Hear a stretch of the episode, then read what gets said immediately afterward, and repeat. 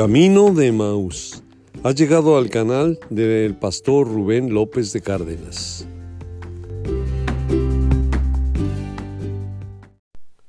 Destruyendo el pecado. Décima séptima parte. Estamos con la historia de David, que tenemos demasiados elementos de análisis y grandes sorpresas. Vamos a ver hoy em, un acontecimiento que pues, sigue arrastrando David. Nos vamos a ir un poquito atrás en cuanto a su vida. Él tuvo muchos problemas con el rey Saúl, el peor rey que tuvo Israel, bueno, del completo Israel, ¿verdad? Maligno y su historia valdría la pena volverla a revisar porque es parte del efecto que hizo el pecado en su vida. Y, pero este, el rey Saúl le hizo la vida imposible al rey David, entonces él de seguro traía eso de recuerdo en su mente. Estamos tratando de colocar dentro de lo que es el carácter del rey David algunos elementos que seguramente lo afectaron y le modificaron su modo de ser y su modo de comprender las cosas. Cuando eh, Saúl estaba vivo, cuando era rey, él eh, le promete le promete a, David que le va a dar su hija la mayor, que, se llama Merab. ¿verdad? Dice en 1 Samuel capítulo 18, dice que entonces Saúl le dijo a, David, que no era rey en aquel entonces, he aquí, Merab mi hija, la mayor, te, te la daré por mujer, con tal de que seas hombre valiente y pelees las batallas del Señor. Ya sabía el rey Saúl la capacidad militar que tenía eh, David, entonces lo quiere comprar dándole a una de sus hijas, a la hija de mayor, la mayor. Pero aparte de que lo quería adquirir, él traía otras intenciones. Eh, dice la final parte de este verso, porque Saúl decía para sí mismo, no será mi mano contra él, sino sea contra él la mano de los filisteos. Lo mismo que hizo David con Urias, eh, lo quería hacer eh, Saúl con él. Eh, yo no sé si lo pudo absorber el rey David y después por eso lo puso en práctica, pero sea cual sea, pero así sucedió. Y tenía la otra hija, el rey Saúl, que se llamaba Milcal. Y a esta Milcal, a ella le gustaba el rey David. Ya le había entregado en teoría la otra hija a, David, pero cuando sabe que a Milca le gusta eh, David, él se pone muy contento, muy contento, cosa un poco extraña, ¿verdad?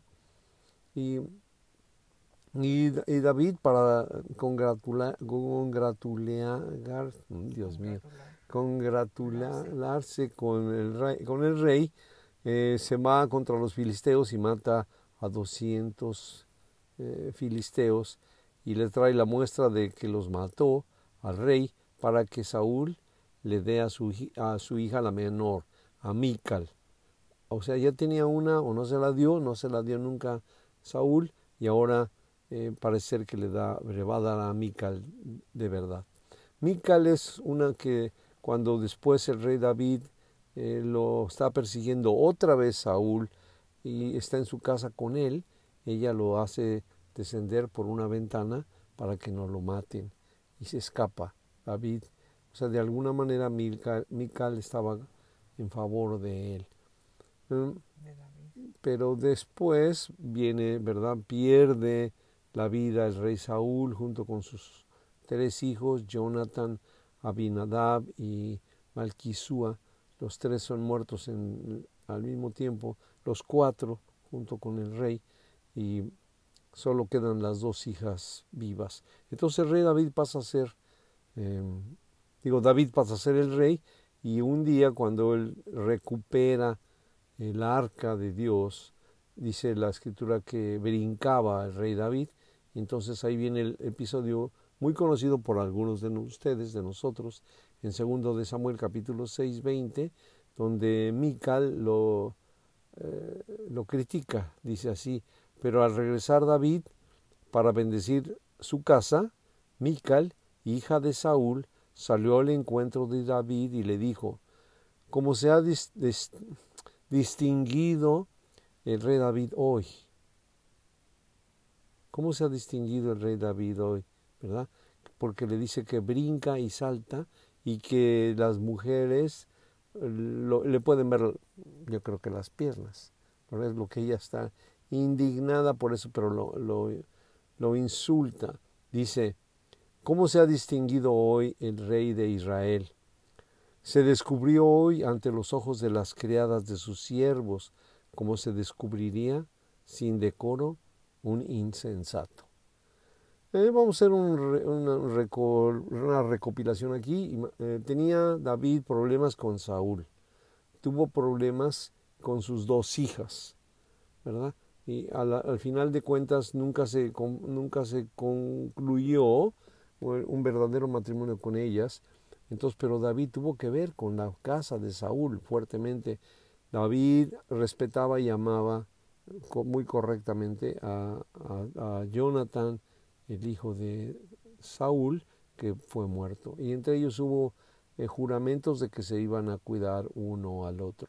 Con esto en mente, conociendo el problema que él traía con la familia de Saúl, cuando Absalón lo está persiguiendo y él sale de eh, Jerusalén, sucede un evento un poco o muy lamentable. Segundo de Samuel, capítulo 16, versos del 5 en adelante.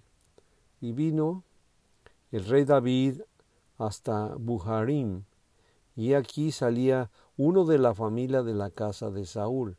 No era ya de los hijos, porque los tres hijos habían muerto, el cual se llamaba Simei, hijo de Gera, y salió maldiciendo, salió maldiciendo al rey. Hoy decimos maldecir es la gente que usa malas palabras, palabras disonantes, pero en este punto maldiciendo es que le desea malas cosas, que está en contra del rey David y así sale, sale maldiciendo. El rey viene huyendo, como ya lo dijimos repetidamente, descalzo, llorando, con con tierra sobre su cabeza, eh, muy deprimido, y le sale el encuentro este hombre, que además él sabe que es de la familia de Saúl, ¿verdad? Que puede repercutirle eh, en sus recuerdos con las malas experiencias que tuvo con Saúl.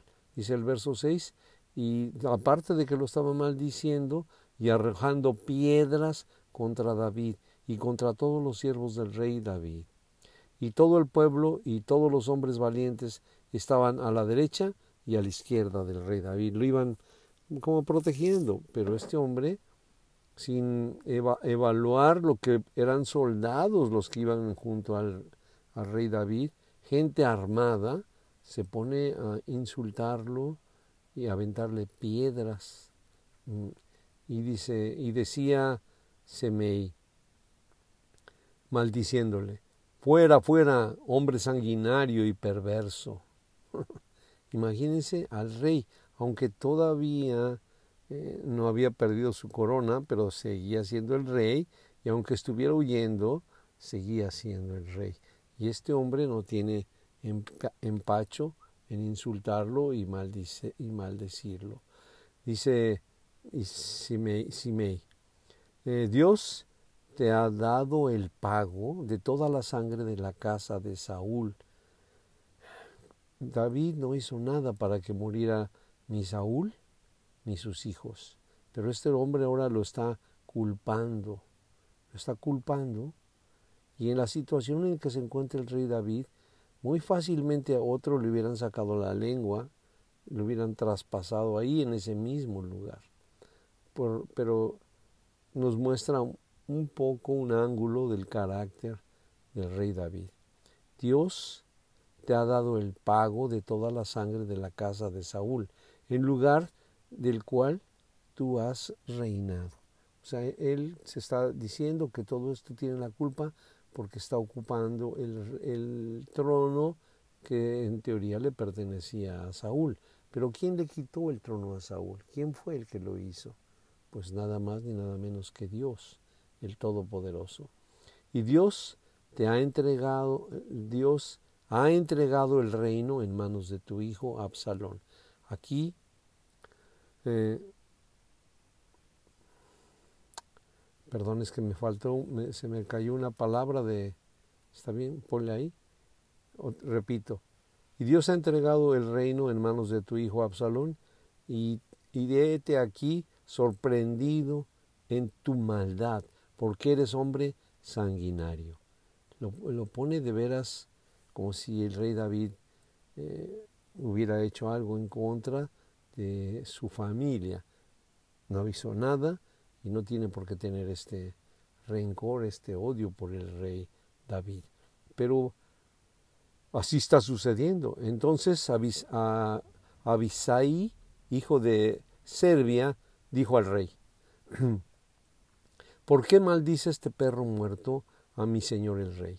Te ruego que me dejes pasar y le quite la cabeza. Era lo que cualquiera estaría inspirado en hacerle a este hombre, eh, más que el rey, pues no se está defendiendo, no es una, batalla, no es un pleito, sino unilateralmente solo lo está maldiciendo. Y el rey respondió, ¿qué tengo yo con vosotros, hijos de Sarbia? Si él así maldice, es porque el Eterno le ha dicho que maldiga a David. ¿Quién pues le dirá, ¿por qué lo haces así? Esa es la respuesta del rey David. Él está diciendo, esto que me está pasando, no sé si me lo merezco, pero lo está mandando Dios. Me lo está mandando Dios, que me insulte, que me moleste, que me aviente piedras, que me diga tontería y media, que me culpe de la muerte de alguien que yo no maté.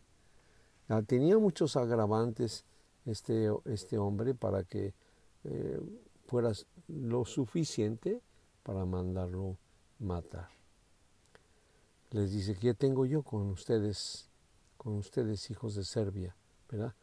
Si lo está haciendo es porque Dios lo permite. Y dijo David a Abisai y a todos sus siervos, he aquí mi hijo, que ha salido de mis entrañas, acecha mi vida, cuanto más ahora un hijo de Benjamín. Dejadle que maldiga, pues el Eterno se lo ha dicho. Quizá mirará nuestro Padre Celestial mi aflicción y me dejará el Señor bien por sus maldiciones el día de hoy. Si yo lo resisto, entonces que me haga justicia a Dios. Estoy seguro que esto era la mente que tenía el rey David. Si yo no hago nada por este hombre, eh, el eterno Dios eh, juzgará entre él y yo. Pero tenía los elementos necesarios David para estar furioso, para desatar su enojo sobre este hombre y destruirlo. Con lo que él recordaba de Saúl y con lo que le dice que él lo mató, es culpable de esto, pues era suficiente. Y cuando a veces los hombres no tienen con quién vengarse, aunque no era el que se lo hizo, están buscando quién se la pague.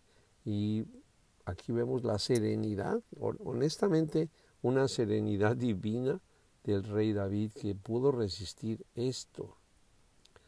Y dice el, el, verso 13, y mientras el rey David y los suyos iban por el camino, Simei iba por el lado del monte delante de él, andando y maldiciendo y arrojando piedras delante de él y esparciendo polvo. O sea, no, le, no se quedó en un solo lugar, lo iba siguiendo al rey con sus maldiciones, sus groserías, sus insultos, y el rey se quedó quieto. y el rey y todo el pueblo que con él estaban llegaron fatigados y descansaron ahí. No hizo nada el rey David en ese momento contra este varón Simei. No hizo nada. No hizo nada, pero no se le olvidó al rey David. No se le olvidó.